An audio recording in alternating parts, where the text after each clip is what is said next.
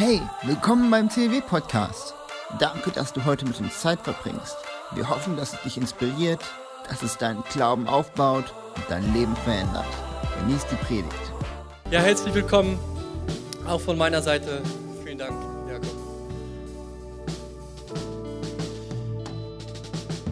Was haltet ihr davon, wenn wir allen Müttern heute, unseren eigenen, den Müttern, die hier sind, einmal einen kräftigen Applaus geben, ja?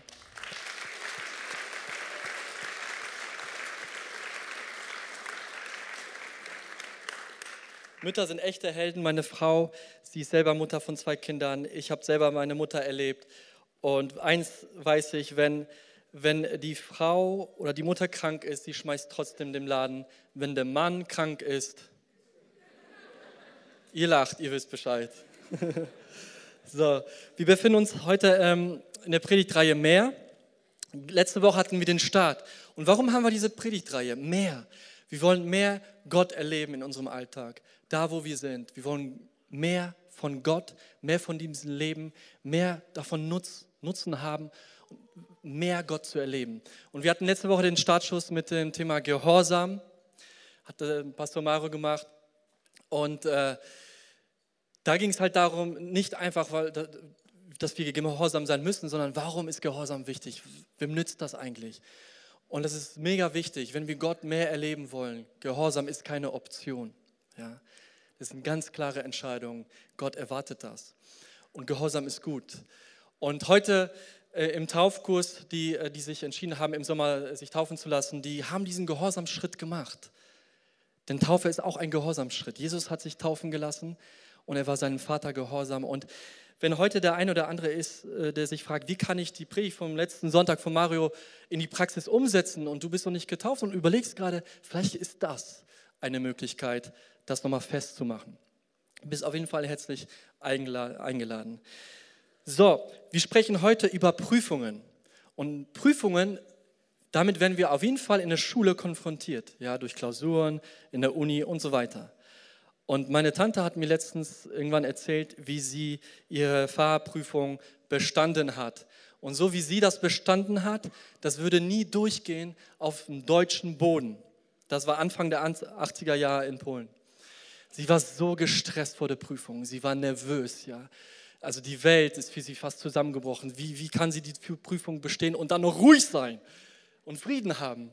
Sie hatte die Idee, dass sie ein bisschen Schnaps trinkt und dann fand die Fahrprüfung statt. Vorfahrt jemanden genommen und dann sollte sie am Ende, äh, am Ende äh, das Auto parken. Und dann ist sie, die hat mir das erzählt, ist sie volle Kanne gegen Bordsteinkante gefahren. Ne? Das macht man nicht mit den Reifen. Ne? So, und dann war es vorbei und dann fragte Fahrlehrer meine Tante, warum äh, sollte ich dir die, äh, ja, warum solltest du bestehen? Warum sollte ich dir den Führerschein geben?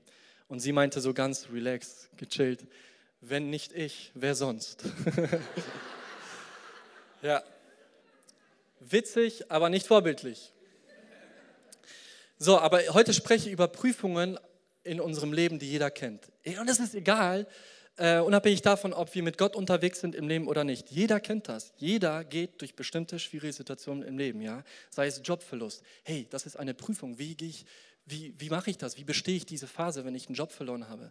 wie, wie bestehe ich diese Phase oder diese Prüfung, wenn jemand aus meiner Familie auf einmal erfahre ich, da hat jemand eine Diagnose, ganz schlimm, und er hat nicht mehr oder sie nicht mehr lange zu leben. Wie gehe ich damit um? Ja? Und heute geht es darum, mehr zu sehen in den Herausforderungen unseres Lebens, mehr zu sehen hinter diesen Prüfungen, die wir haben. Ja, mehr. Und was ist dieses Mehr? Wie kann ich dieses Mehr in den Prüfungen des Lebens sehen? Und da ist es entscheidend, welche Haltung habe ich, wenn ich geprüft werde. Welche Haltung habe ich? Und die richtige Haltung entscheidet darüber, über die richtigen Handlungen. Richtige Haltung führt zu richtigen Handlungen. Falsche Haltung führt zu falschen Handlungen. Und darüber sprechen wir heute, über die Prüfung des Lebens, wie wir sie meistern können und bestehen können. Und da lade ich euch ein, ich habe ein Video mitgebracht und das werden wir jetzt immer einblenden.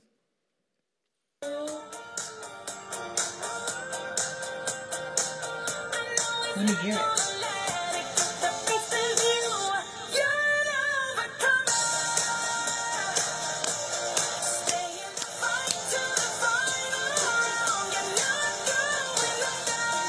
Let me hear it. Very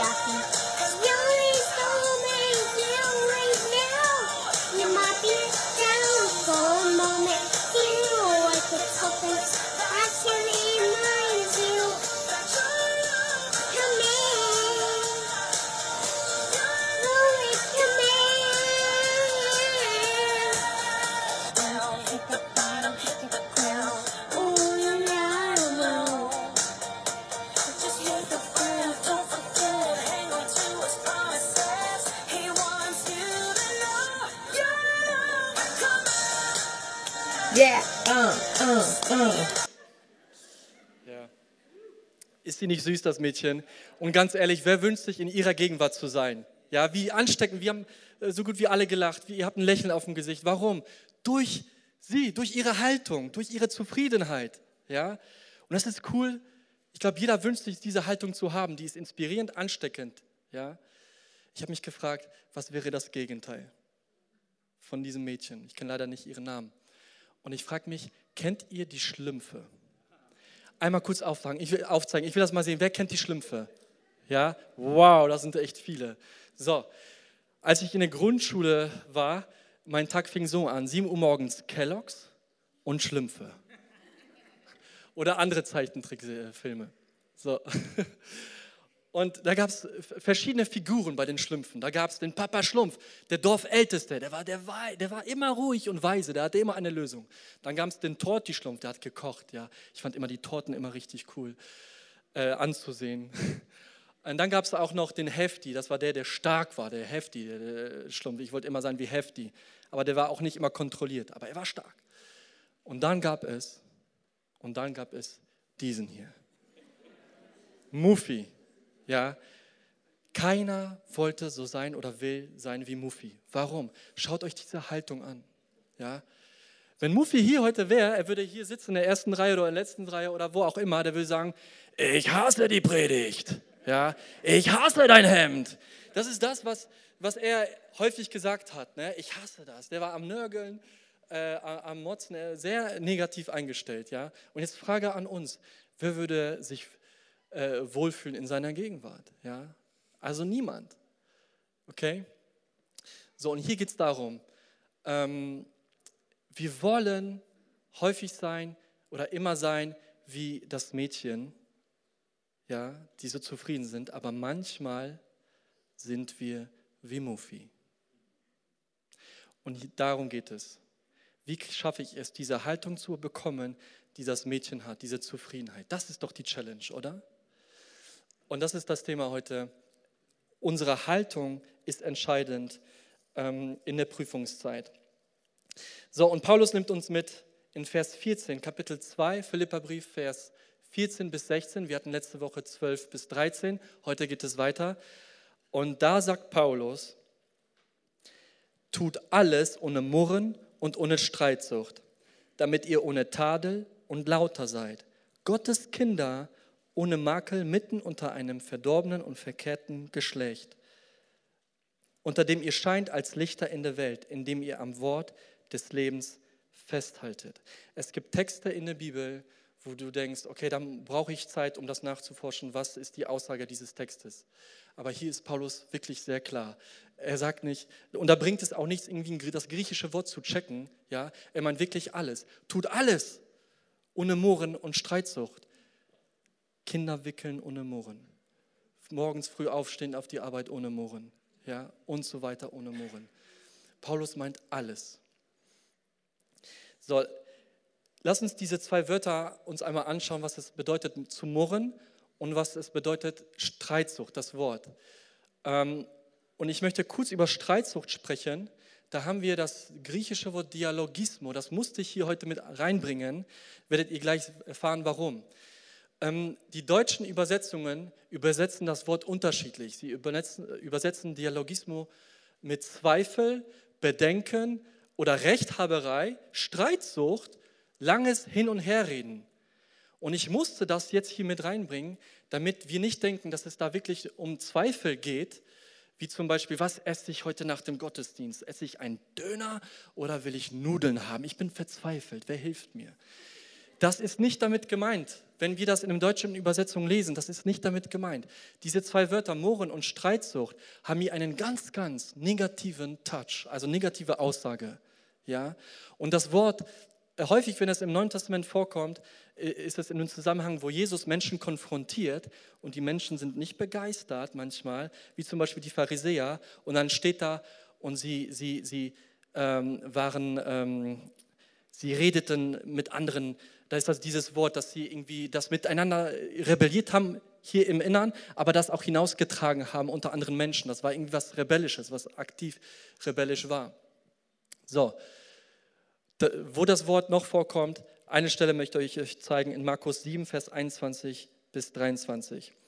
Denn von innen, aus dem Herzen des Menschen kommen böse Gedanken hervor. Und da ist das Wort bei Gedanken, dieses Dialogismus. Deswegen war mir das wichtig, dass wenn wir das Wort hier sehen, Zweifel in verschiedenen Übersetzungen, dass es nicht um diese Zweifel geht, oh, soll ich jetzt dahin gehen oder dahin gehen. Ja? Okay, Murren, Streitsucht, was bedeutet das? Wenn wir an Murren denken, dann bedeutet das, seine Unzufriedenheit, Auflehnung mit brummender Stimme und unfreundlichen Worten zum Ausdruck zu bringen. Ja, also etwas, was hier in mir schlummert, ja, wo ich aktiv rebelliere gegen Menschen oder gegen Gott.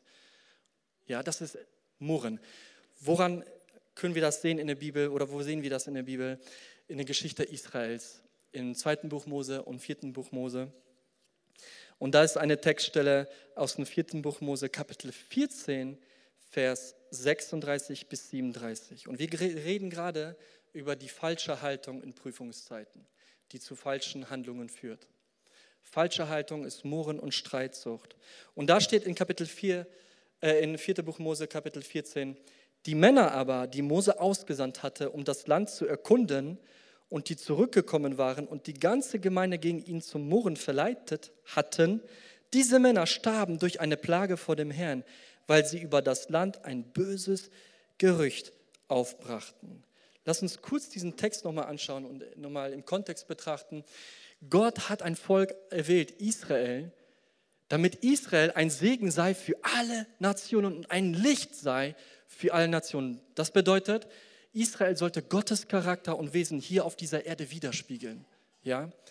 Und Gott hat Israel aus Ägypten herausgeführt, aus der Knechtschaft, Sklaverei äh, und so weiter, und hat durch großartige Wunder sie kurz vor das verheißene Land gebracht. In diese Zeit, in der Wüstenwanderung, hat das Volk Israel so häufig gemurrt, gemurrt, genörgelt, sich bei Gott beschwert, bei Mose beschwert. Warum hast du uns hier hingeführt? Willst du, dass wir hier sterben? Ja? Und die waren kurz davor, in das verheißene Land einzuziehen. Weil Gott hat sie nicht nur einfach befreit, um sie in der Wüste sterben zu lassen. Das wäre vielleicht Gargamel-Style von den Schlümpfen, ja. Ähm, das war der Bösewicht in dieser Zeichentrickserie. Aber das ist nicht Gottes Style. Er wollte sie hinausführen, um sie in die Freiheit hineinzuführen, in das verheißene Land.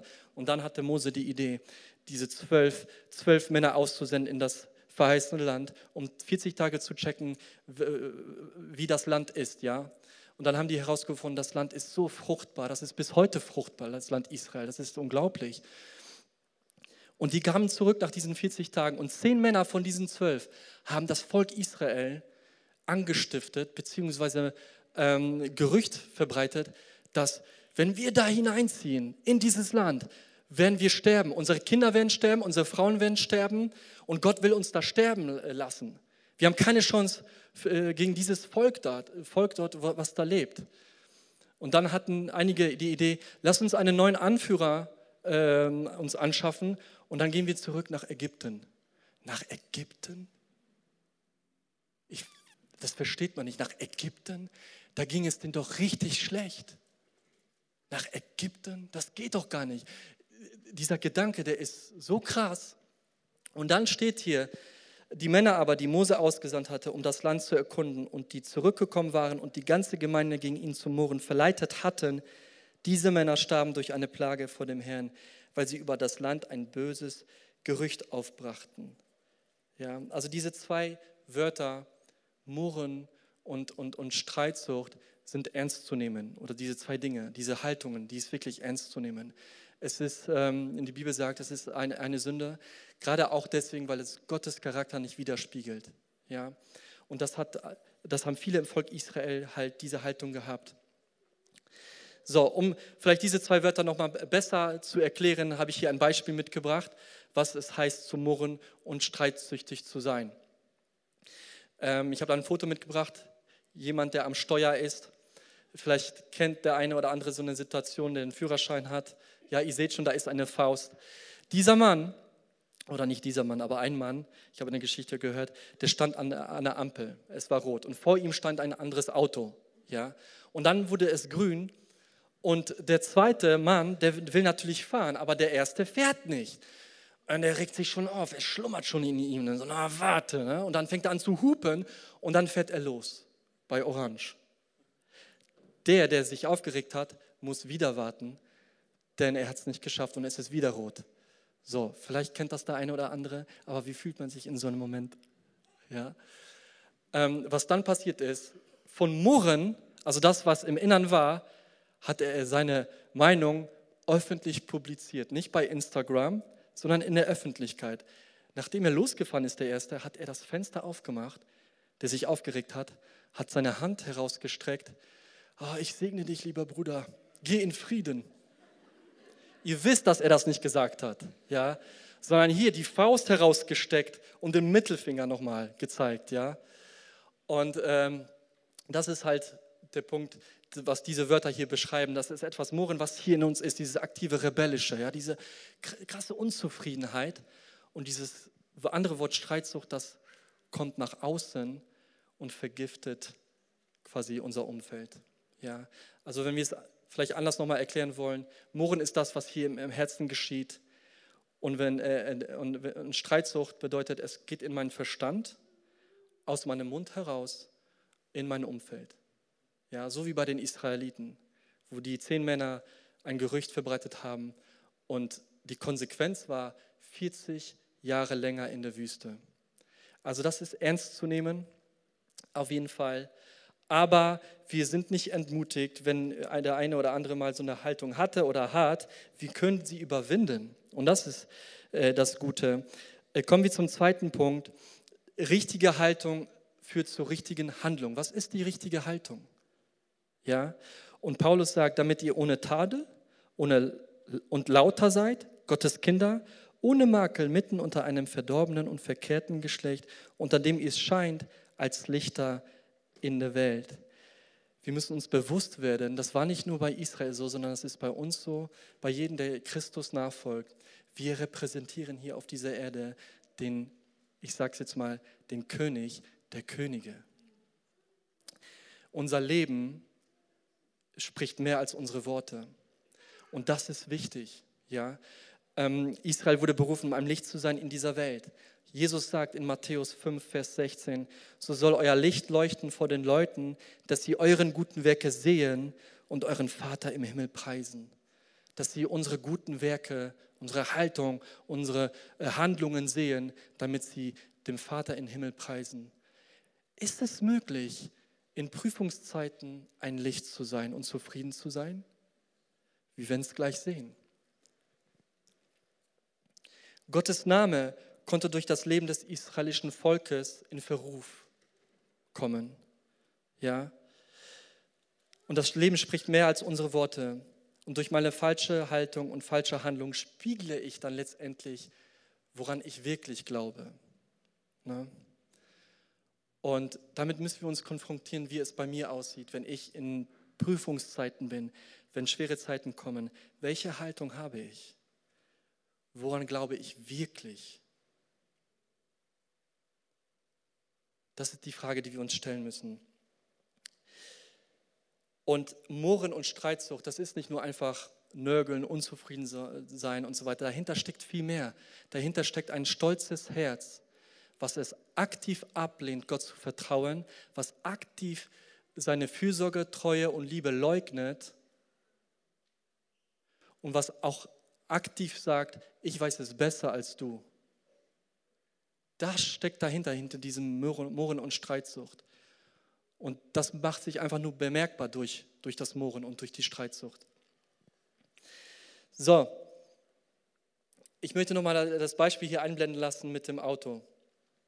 Um das nochmal hier auf den Punkt zu bringen, wir können Licht sein in Prüfungszeiten. Wir sind Licht. Jesus hat das gesagt. Wir sollen scheinen und den König der Könige zu repräsentieren. Stellt euch vor, dieser Mann, äh, der am Steuer war, ist ein Christ. Okay? Der folgt Jesus nach. Er ist jetzt mega wütend, hat jetzt sein, seine Hand rausgestreckt, den Mittelfinger gezeigt. Und dann hat das ein Polizist gesehen und er wurde verhaftet. Papiere wurden gecheckt, Führerschein, Fahrzeugschein und so weiter. Und dann hat er gefragt, warum er verhaftet wird. Und der Polizist hat gesagt, ja, wir haben gedacht, ähm, dass das Auto gestohlen ist. Und er hat sich gefragt, hä, wie? Also hat das doch nicht mit meinem Finger zu tun. Ja, ja doch, also sie haben einen, den Mittelfinger gezeigt, aber aus, auf ihrem Auto hinten stand, what would Jesus do? Ja, was würde Jesus tun? Ja, ein Nachfolger, der aber das nicht repräsentiert. Ne? Und somit kann man so Gottes Namen auch in, in, in Verruf bringen. Und da ging es, und das ist das, worum es geht, auch in der Geschichte von Israel. Ja, aber ich möchte hier ein positives Beispiel auch erwähnen. Durch die richtige Haltung und richtige Handlung spiegle ich Gottes Charakter weiter oder wieder. Und wer, wer macht das? Ähm, ich, wenn ich denke, zum Beispiel an, an Paulus denke, er, ist derjenige, der das hier schreibt, tut alles ohne Murren und Streitsucht. Er ist das, der das hier schreibt. Und das sind nicht nur einfach seine Worte, oh, ich gebe euch jetzt mal irgendwie so einen Tipp, sondern es ist etwas, was er selber lebt. Wir haben uns häufig äh, beschäftigt mit dem Philipperbrief, mit Paulus, als er da im Gefängnis ist. Und er schreibt hier das, er schreibt das aus dem Gefängnis. Und das Krasse ist, er ist dennoch zufrieden. Wie ist das möglich? Dennoch zufrieden sein, wenn die Umstände katastrophal sind. Er wusste nicht, was passiert. Kann sein, dass er dann verurteilt äh, wird zum Tode. Das ist etwas, was auf ihn äh, warten könnte. Ähm, aber er, er, schafft es dennoch, zufrieden zu sein. Und ich frage mich, wie geht das? Ja? Und Paulus schreibt das auch in äh, Philippa 1, 12 bis 14. Ich lasse euch aber wissen, Brüder und Schwestern, wie es um mich steht. Das ist zur größeren Förderung des Evangeliums geschehen. Denn das denn dass ich meine Fesseln für Christus trage, das ist im ganzen Prätorium und bei allem anderen offenbar geworden. Und die meisten Brüder in dem Herrn haben durch meine Gefangenschaft Zuversicht gewonnen und sind umso kühner geworden, das Wort zu reden ohne Scheu. Paulus hat mehr gesehen in den Prüfungen als einfach nur Krisen und Herausforderungen. Er hat mehr gesehen, weil er wusste, der, an den er glaubt, ist so stark und mächtig, dass er stärker ist als alle Umstände in unserem Leben. Und das Interessante, die Philippa, die Christen wurden ermutigt durch Paulus, das Wort Gottes noch kühner zu verbreiten. Hätte Paulus das nicht gelebt und wäre er unzufrieden und genörgelt, die Christen wären auch traurig und die hätten auch genägelt. Das macht sich bemerkbar. Und das ist der Einfluss, den wir haben, haben können in Prüfungszeiten, in denen wir uns manchmal befinden wo Leute dann sehen, hey, denen geht es eigentlich richtig schlecht. Der hat eine Diagnose bekommen, äh, hat vielleicht nicht mehr so lange zu leben, aber der ist dennoch zufrieden. Das ist ein Zeugnis, der für uns oder für denjenigen, der diese Prüfung durchgeht und besteht, so wertvoll sind. So wertvoll. Für die Beziehung mit Gott, aber auch für andere Menschen. Und der Unterschied ist einfach zwischen dem Volk Israel, die da gemurrt haben und genörgelt haben, und zwischen Paulus. Sie haben Gott nicht wirklich gekannt. Sie haben sich sehr stark auf die, Probleme fokussiert und Paulus, er war begeistert von Christus. Er hat sagt im Philipperbrief, denn mein Leben ist Jesus. Sterben ist mein Gewinn. Was ist das für eine Perspektive? Denn mein Leben ist Christus und für ihn lebe ich. Und das hat ihm Kraft gegeben, mehr zu sehen in den Prüfungen, als, als da ist, ja, als einfach nur Leid oder Herausforderungen oder Krisen. Und ich habe mich oft gefragt, wie schaffe ich das, diese richtige Haltung zu haben, zu gewinnen, die zu richtigen Handlungen führt. Und da sagt Paulus in Vers 16, indem ihr am Wort des Lebens festhaltet. Was bedeutet es, am Wort des Lebens festzuhalten? Ich meine, das Wort des Lebens, das, das ist unter anderem auf jeden Fall die Bibel. Das ist das Wort Gottes, ja, das uns, ähm, das ist ein Geschenk eigentlich, dieses Wort Gottes zu lesen und zu haben. Aber mit Wort des Lebens ist auch was anderes gemeint oder jemand anders. Jesus wird als das lebendige Wort Gottes bezeichnet. Ja? Deswegen sagen wir, Christentum ist nicht nur einfach eine Religion, es ist eine Person. Ja? Es ist Jesus Christus, an dem wir glauben, der den Tod besiegt hat und auferstanden ist. Daran festzuhalten, auf, an dieser Hoffnung, die Jesus gibt. Das ist das, was Paulus hier meint. Da ist noch so viel mehr drin in dieser Aussage, indem ihr am Wort des Lebens festhaltet. Aber es bedeutet, Gott zu kennen und sein Wort zu kennen. Wenn ich Gott kenne und sein Wort kenne, dann weiß ich, dann kenne ich auch seine Verheißungen und dann weiß ich auch, dass Prüfungen nicht nur einfach nicht da sind, um mich irgendwie fertig zu machen oder wo ich zusammenbreche, sondern Prüfungen sind da. Jemand hat gesagt, Prüfungen sind ein Boden, auf dem unser Glaube aufblühen kann und wachsen kann. Ja. Gott zu loben in guten Zeiten, Gott zu loben in Prüfungszeiten. Ich wurde diese Woche inspiriert von der Doro von Aue, die war im ersten Gottesdienst da. Wir befinden uns gerade in der 40 Tage Gebet und Fasten, ja, 40 Tage Gebet und Fasten und Doro ist diejenige, die in der WhatsApp-Gruppe, für die, die da mitmachen wollen, und ich ermutige jeden, da mitzumachen. Es ist richtig gut, für die Gemeinde zu beten, ja, für, äh, dass Jesus uns den Weg zeigt, gerade in diese Zeit, in einer besonderen Zeit, wo auch unser Pastor für einige Zeit ähm, in Hamburg sein wird, ähm, dass Gott uns die Weisung gibt, dass, er, dass wir das wirklich als, ähm, dass wir mehr sehen hinter diesen Prüfungen. Und ich ermutige jeden Einzelnen, wenn ihr da mitmachen wollt, Gebet oder auch zu fasten, 40 Tage, ähm, dann kommt zum Infopunkt nach dem Gottesdienst, füllt ein Kärtchen aus, dann könnt ihr das dort abgeben. Wir haben in dieser Woche mit unserer Kleingruppe gebetet, äh, gerade für auch Anliegen, für, was die Gemeinde betrifft. Wir haben eine Stunde gebetet, das waren gefühlt zehn Minuten. Das ging so schnell und wir waren danach so ermutigt. Und ich möchte euch ermutigen, nimmt das hinein in eure Kleingruppen, zu, äh, zu beten, für, für die Gemeinde, aber auch in deinen Alltag. Und Doro verschickt immer in der WhatsApp-Gruppe so jeden dritten, vierten Tag ganz kurze Impulse. Dauert eine Minute nur durchzulesen. Und da kann man sich auch mal äh, inspirieren lassen, was so Gebetsanliegen sind. Und sie hat diese Woche diesen Text gepostet, den ich euch vorlese. Epheser 1, Vers 18 bis 19. Eröffne euch die Augen, damit ihr seht, wozu ihr berufen seid, worauf ihr hoffen könnt und welches unvorstellbar reiche Erbe auf alle wartet, die zu Gott gehören. Ihr sollt erfahren, mit welcher unermesslich großen Kraft Gott in uns, den Glaubenden, wirkt. Wenn es einen Text gibt, den ich heute, euch heute mitgeben möchte für, eure, äh, für diese Woche, um nochmal reflektieren, auswendig zu lernen, dann ist es dieser Text hier. Gott, öffne meine Augen, dass ich mehr sehe in Zeiten der Prüfungen. Mehr zu sehen, dass, ich, dass du mich berufen hast und dass du es gut mit mir meinst. Das ist wichtig. Und dann hat Doro Folgendes geschrieben, was ich vorlesen möchte. Wir beten, dass wir sehen können, was Gott sieht. Denn er ist weder überrascht noch überfordert von den anstehenden Veränderungen im CLW. Er hat gute Gedanken der Zukunft und Hoffnung für uns. Jetzt geht es darum, dass auch wir diese Hoffnung kennen, dass wir sehen können, wie großartig und wundervoll das Erbteil ist, das er für uns vorbereitet hat. Und dass wir wirklich wissen und erleben, wie unvorstellbar groß die Kraft ist, mit der er an uns wirkt. Ist das nicht eine hoffnungsvolle Botschaft, die wir hier haben? Wie, woran liegt es, dass wir in Prüfungszeiten Überwinder sein können? Überwinden, das heißt, Prüfungszeiten zu bestehen, die richtige Haltung zu haben, die zur richtigen Handlung führt. Woran liegt das?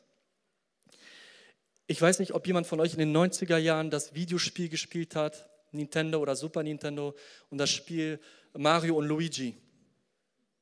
Kennt das jemand?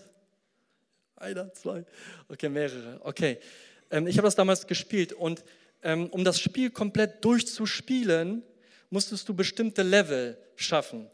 Und, nach, und am Ende jedes Levels gab es einen Gegner, den du bezwingen musstest, ja. So, aber wenn du das Spiel komplett durchspielen willst, dann wartet auf dich am Ende der Bowser. Okay, kennt ihr vielleicht? Ah, Die, die das kennen, die kennen das. Bowser, das ist der Endgegner. Vor denen hatte ich immer Angst, wenn ich da äh, kurz vor Ende war. Ja, ich war jung. So, unser Bowser im Leben, der Endgegner, der Tod, ist besiegt. Jesus hat den Bowser besiegt durch seinen Tod, durch seine Auferstehung. Deswegen ist kein Umstand, keine Prüfung, keine Herausforderung in deinem Leben größer als Jesus Christus. Amen. Jesus Christus ist größer als alle unsere Prüfungen, die wir hatten, die wir haben werden und die kommen werden. Und das ist der Grund, warum wir Überwinder sein können, weil er auferstanden ist. Und wir lesen hier in diesem Text, dass seine Kraft der Auferstehung in uns wirkt, auch in Zeiten von Prüfungen. Deswegen können wir zufrieden sein und wir können mehr wie das kleine Mädchen sein, was wir vorhin gesehen haben. Ich möchte euch ein Zitat vorlesen einer Mutter, die zu diesem Mädchen, was wir vorhin gesehen haben, die so zufrieden war, etwas geschrieben hat im Internet. Und das ist das, was sie geschrieben hat. Meine Tochter hat zwei Knochenmarktransplantationen hinter sich. Sie hat die letzten 322 Tage weg von ihrer Familie und überwiegend im Krankenhaus verbracht, aufgrund von Komplikationen. Wie auch immer, sie hat die Freude am Herrn und eine Liebe für Musik. Overcomer, Überwinder, ist eines ihrer Lieblingslieder. Sie ist so ein Licht für alle, die ihr begegnen. Ich hoffe, sie bringt auch dich zum Lächeln. Lass uns das kleine Mädchen noch mal sehen, ähm, wenn wir das noch mal einblenden könnten, das Video, mit dieser Perspektive.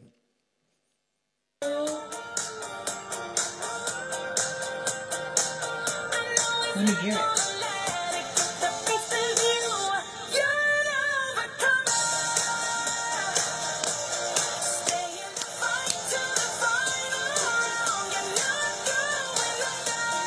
Let me hear it.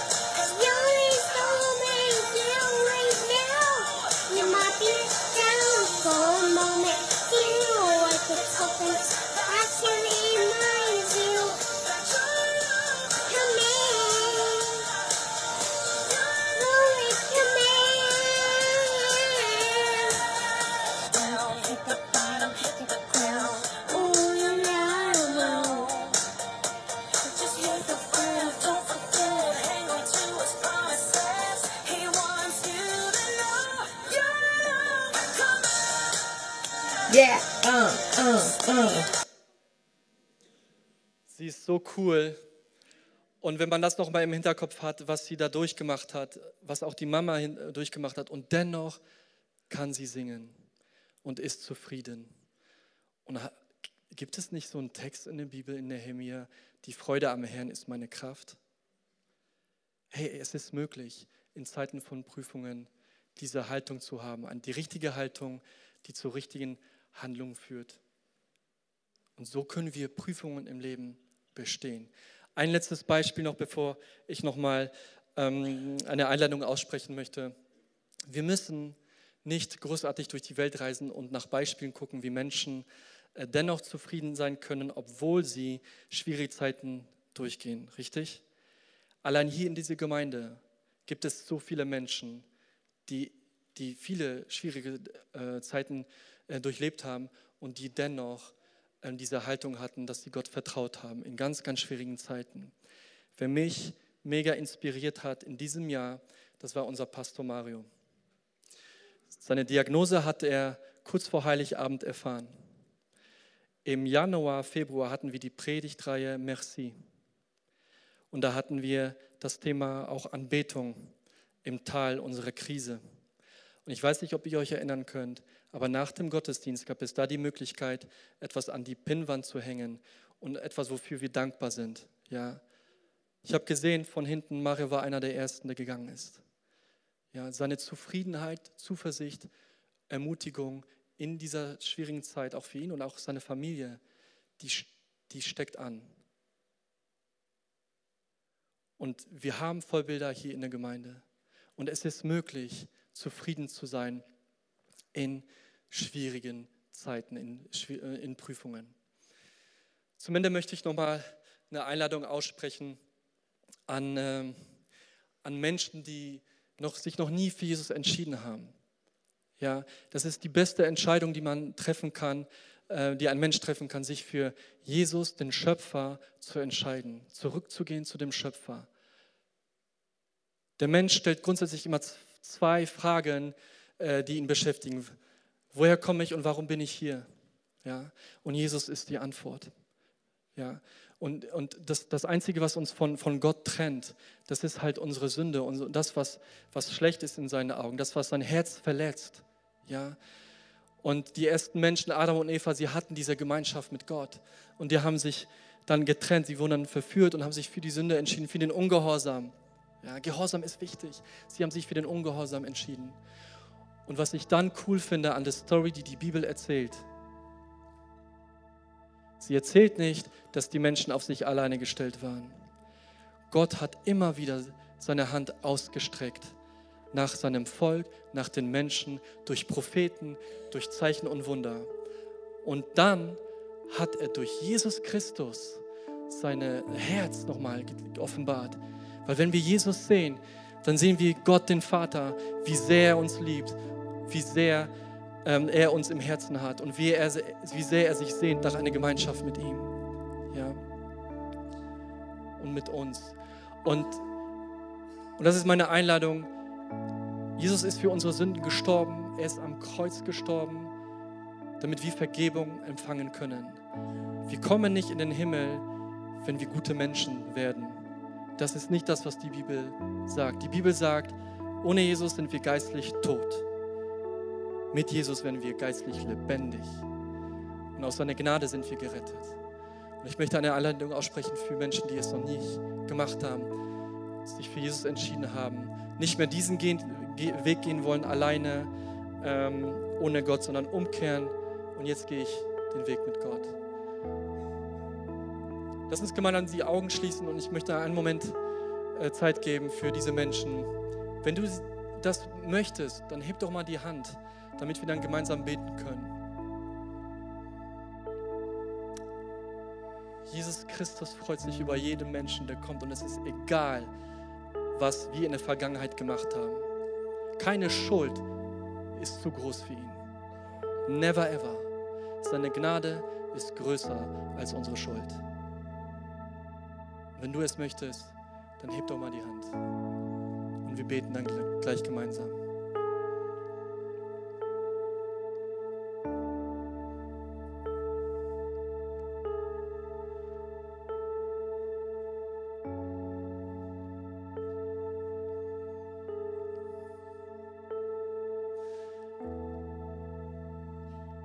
Lass uns gemeinsam aufstehen als Gemeinde und gemeinsam auch nochmal dieses Gebet sprechen für die Leute, die sich vielleicht im Innern entschieden haben oder noch entscheiden möchten, aber auch für uns selbst nochmal als Bekräftigung, als eine Einheit, als eine Gemeinde, äh, dieses Gebet nochmal zu sprechen, gemeinsam.